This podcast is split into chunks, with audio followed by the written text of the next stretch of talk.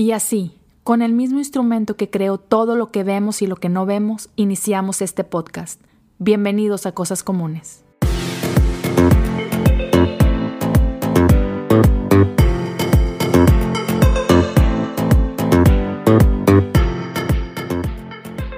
Hola amigos y bienvenidos al episodio número 97 de Cosas Comunes. Como siempre, gracias por su tiempo, gracias por darse unos minutos y estar aquí conmigo. El día de hoy quiero hablarte de algo que nació ah, por un, un post que hice a principios de enero, donde estaba expresando que estaba iniciando mi proceso ah, de candidatura para pastor local.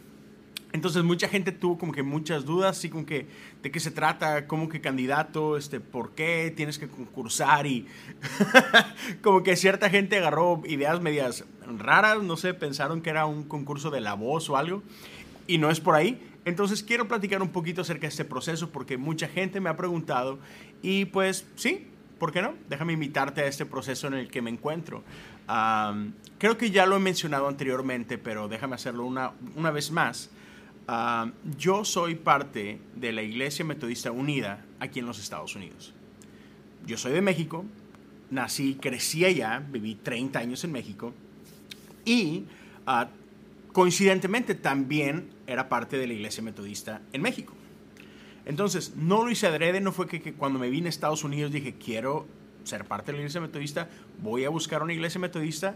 No, simplemente así Así fue como Dios fue poniendo las cosas, abriendo puertas y hace como siete, cerca de ocho años, llegué a, mi iglesia, de la cual soy parte, a Chapel United Methodist.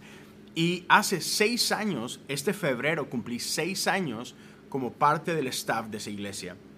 Hace seis años fui invitado a, ser parte de, de hacer tiempo, perdón, hace seis años fui invitado a ser parte del staff y a hacer ministerio de tiempo completo. Ahí está, ahí lo dije por fin. Entonces, desde que ingresé a esta iglesia, desde que fui parte de esto, uh, mis roles fueron por cinco años, un poquito más de cinco años, fueron muy específicos, ah, siendo el, el director del Ministerio de Alabanza y Adoración de mi comunidad y siendo el director de jóvenes de mi comunidad. ¿no? Entonces hice eso por mucho tiempo, me encanta ambas cosas, ah, pero hace como un par de años ah, sentí que Dios estaba empezando a empujar en otra dirección. Ah, dentro del rol que ya tenía, eh, como lo acabo de mencionar, me tocaba dirigir alabanza, este, pastorear a, la banda como tal, este, pastorear jóvenes, predicaba bastante frecuente ahí en la iglesia, pero ser pastor es mucho más que eso. Entonces, en ese tiempo, en esos años, ah, Dios fue poniendo en, mi corazón este amor, este anhelo, este deseo de caminar con la gente en, su caminar de fe, ¿no? Eh, el, sí, el hacer vida con ellos, el llorar con ellos, el reír con ellos, eh, el aconsejarlos, el, estar ahí presentes simplemente en las diferentes cosas que la vida trae, ¿no? Entonces fue una oportunidad súper padre, uh, fue muchísima bendición en todo eso. Y entonces comencé a hacerme preguntas, ¿no? ¿Qué, ¿Qué, sigue? ¿Qué es lo que Dios está haciendo? Entonces tuve la oportunidad de hablar con mi pastor principal y él me explicó más o menos cómo funciona uh, este camino dentro de la iglesia metodista. Porque obviamente cada iglesia tiene su forma, cada iglesia tiene uh, sus protocolos, sus maneras de, llegar a ese proceso. Y bueno, te voy a platicar brevemente cómo funciona dentro de mi iglesia. Entonces, la iglesia metodista está presente eh, en más de 136 países. Es una organización global, ¿no? Entonces, estamos en todos los continentes y se divide por continentes, por países, y cada país tiene lo que se conoce como conferencias. Este, simple, y, eso depende mucho del territorio que abarca. cada conferencia tiene su propio obispo. Obispo, y por ahí esta, esta conversación se ha dado últimamente en varios grupos en los que estoy. Al menos dentro de nuestra organización, un obispo básicamente es un pastor de pastores. E, es un pastor que no tiene una iglesia propia, sin embargo, tiene a su cuidado la vida de pastores que están bajo él y de sus congregaciones, ¿no? Entonces funge con, esa tarea de, cuidar del corazón de los pastores, de cuidar de, la misión, de la visión de esas iglesias, cuidar la salud de esas iglesias, ah, tanto eh, que se apeguen a la visión, a la misión, a, la, se me, se me, está olvidando esta palabra, que se apeguen a la disciplina de, de la iglesia y todas estas cosas, ¿no? Y cada, cada obispo tiene a su cargo superintendentes, ¿no? Entonces hay conferencias, nada más en el estado donde yo estoy, que es en Texas. es un estado tan grande que tiene seis conferencias diferentes, si no me equivoco. Seis, es demasiado, pero es porque hay demasiadas iglesias metodistas en el estado de Texas, ¿no? Entonces, eh, que alguien como yo diga de pronto, ¿sabes qué? Siento que Dios me está llamando al ministerio específicamente siento que Dios me está llamando a, al pastorado, al menos en, en, mi organización es algo que se toma muy en serio y hay todo un proceso y hay gente que camina contigo en este proceso. ¿ok? Hay un montón de comités, hay un montón de filtros, ah, hay un montón de cosas. Es un proceso largo. Ah, en ese campamento al que yo fui, y es un campamento que se le conoce como un campamento de exploración de candidatos. Y es por lo siguiente, en mi iglesia hay cuatro maneras oficiales de, servir de tiempo completo, o sea, si quieres ser parte del clero. Ah, no sé qué tan familiar estés con ese término, pero hay clero y hay... ¿Cuál es la palabra? Laity. ah, rayos feligreses, es la mejor palabra que se me ocurre en español. Entonces, clero es la parte de, la gente que trabaja de manera oficial e, e, en, una iglesia. Um, y entonces, otra vez, hay cuatro formas de hacerlo dentro de la iglesia. Una es siendo un anciano, una es siendo un diácono, la otra siendo un pastor local y la última es siendo un, miembro, uh, miembro de la iglesia que está certificado para ser ministerio todos ellos pueden asumir cargos y roles pastorales, solo que se ven diferentes cada uno de ellos. El anciano es el que nosotros conocemos como el pastor principal de la iglesia. Ah, el diácono es, también puede tener un, rol de pastor, pero más en, funciones como que administrativas y construyendo un puente entre la institución como tal y la gente. Y después está el pastor local, que es lo que yo estoy persiguiendo. Pastor local tiene, digamos que las mismas funciones de un anciano, solamente que específicas a una congregación local. Un anciano puede estar al servicio de la conferencia, está al servicio de la iglesia y puede ser movido por diferentes congregaciones dependiendo de las necesidades que hay en la iglesia. Y un pastor local no, un pastor está ah, puesto en un lugar muy específico. ¿Ok? Entonces, en este proceso hay gente que te acompaña, hay gente que tiene conversaciones contigo, hay, mentores que te están acompañando en todo este proceso. De hecho, en, en, unos 30 minutos tengo una, una conferencia con, con mi mentor y con un grupo de gente que igual que yo está en ese proceso de exploración yo mucho tiempo pensaba de que, ay, qué gorro, es demasiado trabajo. Solo para que tengas una idea, alguien que aspira a diácono y anciano es un proceso de cinco años, ¿ok? Uno de los requisitos para cualquiera de estos es que tienes que haber terminado tus estudios universitarios y hacer una maestría en divinidades, lo que acá conoce como el seminario. O sea, ir al seminario es obtener una maestría que tiene un, tiempo mínimo de dos años de duración.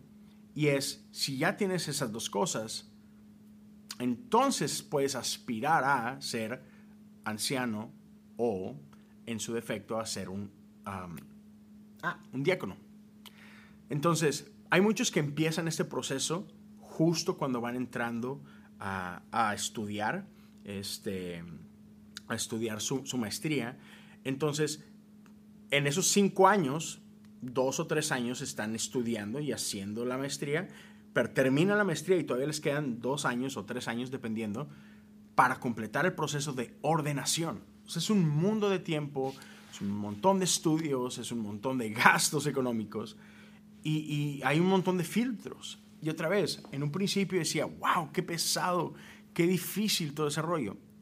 Ahora que estoy siendo parte del proceso, entiendo el porqué y puedo apreciar um, cada una de esas cosas. El pastor local es, esa licencia de pastor local es para alguien como yo, que ya está en el ministerio, uh, que no puede desaparecerse por dos o tres años para ir a estudiar y abandonar el campo en el cual está trabajando. Entonces es un proceso que hay para gente como yo que otra vez ya está trabajando en ello y entonces eh, esa parte, el componente de, los estudios especializados lo vas haciendo conforme vas trabajando. Y, hay quienes pueden cumplir con ese proceso de cinco años, pero como lo vas haciendo poco a poco, terminas haciéndolo en ocho o hasta en diez años. Entonces, algo que aprendí durante este retiro es algo que me gustó mucho sobre todo en nuestra cultura latina, conozco muchísimos pastores que dicen, Dios me está llamando, voy a ser pastor, porque Dios me dijo que soy pastor, y se acabó. Y abren su iglesia y listo.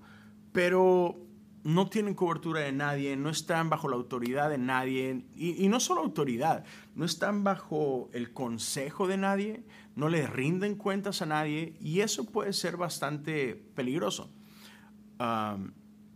No que lo sea, solo puede ser, potencialmente puede ser, ¿no? Entonces, me dio gusto eso. Eh, en, en, este evento, la persona que estaba a cargo del campamento, nuestra mentora principal, por llamarlo de alguna forma, nos compartió un poquito de su historia. Ella cuando recién salía de la universidad hizo un viaje misionero y ahí sintió un llamado de parte de Dios. Y como ella estaba de misiones y venía de misiones, ella pensó, ok, Dios me está llamando a las misiones ella lo daba por sentado. Ah, después de un tiempo de explorar y, de, y, de, platicar con gente, se dio cuenta que no era así, que ella estaba emocionada por servir y como, como recibió su llamado o ella percibió su llamado en el contexto de misiones, ella pensaba que tenía que hacerlo en misiones. Pero otra vez, con el tiempo se dio cuenta que no era por ahí. Ella terminó igual haciendo su maestría, aplicando sus procesos y hoy es pastora local de una iglesia aquí en Houston. Entonces, una de las formas en las que nos explicaba esto es, en la cultura celebramos mucho aquellos que abren camino. Celebramos a esos aventureros que van a donde nadie ha ido y hacen su propio camino es, muy celebrado. Y decía, en las cosas de Dios, no tienes que ir a hacer camino. Dios ha preparado un camino y nuestro trabajo es descubrir el camino. Y me gustó esa analogía, me gustó esa imagen. Ah, no, no es que tú tienes que ir a descubrir el hilo negro. No, hay que hacer un trabajo de exploración exploración interna, junto a gente que te ama y descubrir las cosas que Dios ya ha puesto en tu corazón. Porque sin duda, Dios ya nos ha cableado de cierta forma con un propósito. Tú tienes ciertas pasiones, tú tienes ciertos anhelos, ah, tienes ciertos sueños, hay cosas que te pesan y todas esas cosas son por algo. Tus dones son por algo, no son un accidente. Están ahí porque Dios Dios tiene sueños para ti. Entonces, y, quiero aclarar esto, no estoy hablando, no estoy hablando de predestinación ni nada por el estilo, ¿ok? No estoy hablando de que somos marionetas que Dios va guiando y es que por aquí te vas y, por aquí te vas. No, no, no, no. Solo estoy hablando de que Dios ha puesto cosas en ti que hay que descubrir. Dios es Jesús es el camino, e, Él ya tiene un camino. Y aquí es donde quiero aclarar algo que creo que es bastante necesario, bastante importante. Todos tenemos un llamado. Todos tenemos una misión. ¿Cuál es? Te podrás preguntar. todos somos invitados a ser discípulos. Todos somos llamados a seguir a Jesús. Solo que el cómo llevamos a cabo esa misión se puede ver muy diferente. ¿Ok? Otra vez, todos estamos llamados a ser discípulos, todos estamos llamados a ser discípulos, pero el cómo puede verse diferente. Creo que no, quizás aplica en todos lados, pero creo que de repente hemos caído en el error de glorificar ciertas posiciones. Hemos puesto en pedestales ciertos roles y por consecuencia hemos puesto otros roles abajo. Sin embargo, la palabra de Dios dice que nosotros somos como un cuerpo y somos miembros de ese cuerpo. Unos somos manos, otros somos oídos, otros somos boca, otros somos ojos pero todos somos parte de un mismo cuerpo. De la misma manera, en la iglesia, en estos roles, no todos podemos ser pastores. Sin embargo, hemos puesto como que el pastorado en una posición inalcanzable o, especial. Ah, y otra vez, no, escuches el, el, que esté diciendo los pastores no son especiales. Eso no es lo que estoy diciendo. Lo que estoy diciendo es que todos somos especiales. La palabra de Dios dice que dentro de, la iglesia hay apóstoles, evangelistas, profetas, maestros y pastores. Cinco diferentes modos de servir. No todos estamos llamados a ser pastores, no todos estamos llamados a ser profetas. Y, atención, no estoy llamando de los dones, del don profético, no, no, no la función de profeta.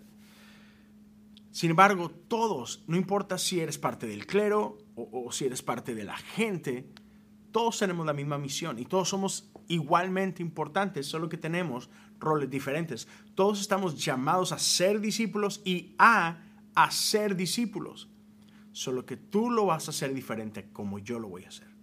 ¿Okay? Entonces parte de esto es descubrir cuál es la forma en la que Dios te quiere usar a ti para cumplir ese llamado. Y otra vez, ninguno es más que otro. Es, esas cosas se las ponemos nosotros. Entonces, en este proceso, ah, me, me, ha gustado que otra vez nos han puesto con un mentor. Ese mentor te ayuda a explorar cuál de esas cuatro formas, otra vez, dentro del contexto de mi iglesia, de mi organización, en cuál de esas cuatro funciones te vas a desempeñar tú? Como un anciano, como un diácono, como un pastor local o como un miembro certificado. Son cuatro diferentes maneras. No estamos negando que tú estás siendo llamado, solo queremos ayudarte a descubrir en qué rol estás siendo llamado. ¿no? Y eso me gustó muchísimo, eh, eh, el darme cuenta de eso. Y, y hace esta semana tuve dos reuniones muy importantes en este proceso. Ah, tuve que comparecer ante dos comitivas diferentes a explicar mi llamado, explicar lo que es lo que Dios ha puesto en mi corazón, hablar de mis dones, de mis talentos y cosas por el estilo. Y recuerdo que antes de entrar, me lo dijo mi mentor, pero luego también me lo dijo uno de mis jefes. Me dice, cuando entres a esas reuniones, recuerda que vas delante de gente que te ama que quiere lo mejor para ti y que quiere lo mejor para la gente que Dios vaya a poner debajo de ti en el futuro. Esos comités no están para detener el llamado de Dios en ti, están para impulsar el llamado de Dios en ti. Quieren darte las mejores oportunidades y las mejores herramientas. Son gente que, que está para celebrarte y celebrar lo que Dios está haciendo por ti. Y, y fue bien chido, la neta. Cuando entré a ese lugar y, era imponente. La primera reunión estuve sentado como con unas 20, 25 personas. Ah, y en la segunda reunión había como unos 80 personas. Todas, en, ambas, en ambos casos, gente que tenía que votar el, el, el, Sí, creo que Dios lo está llamando por este camino, o, o no. Pero fue increíble entrar a esos lugares y ver sus rostros, ver la emoción en sus rostros, ah, ver, la pasión en ellos, ver cómo se alegraban y cómo se apasionaban al escucharme hablar de lo que Dios estaba haciendo en mí. Y sí, fue, la verdad fue algo muy especial.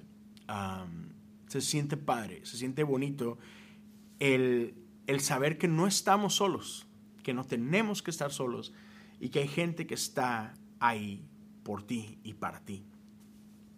No es el final del camino, todavía me queda un, largo proceso, ah, pero cada uno de estos pasos que estoy siguiendo, todos tienen la misma intención, prepararme de la mejor manera para que yo pueda servir de la mejor manera a la congregación que un día Dios ponga en mis manos. Y uno de los filtros que, tiene mi organización, no sé si otras lo tengan o no, pero es que una de las primeras cosas que hice es que tomé un examen psicológico.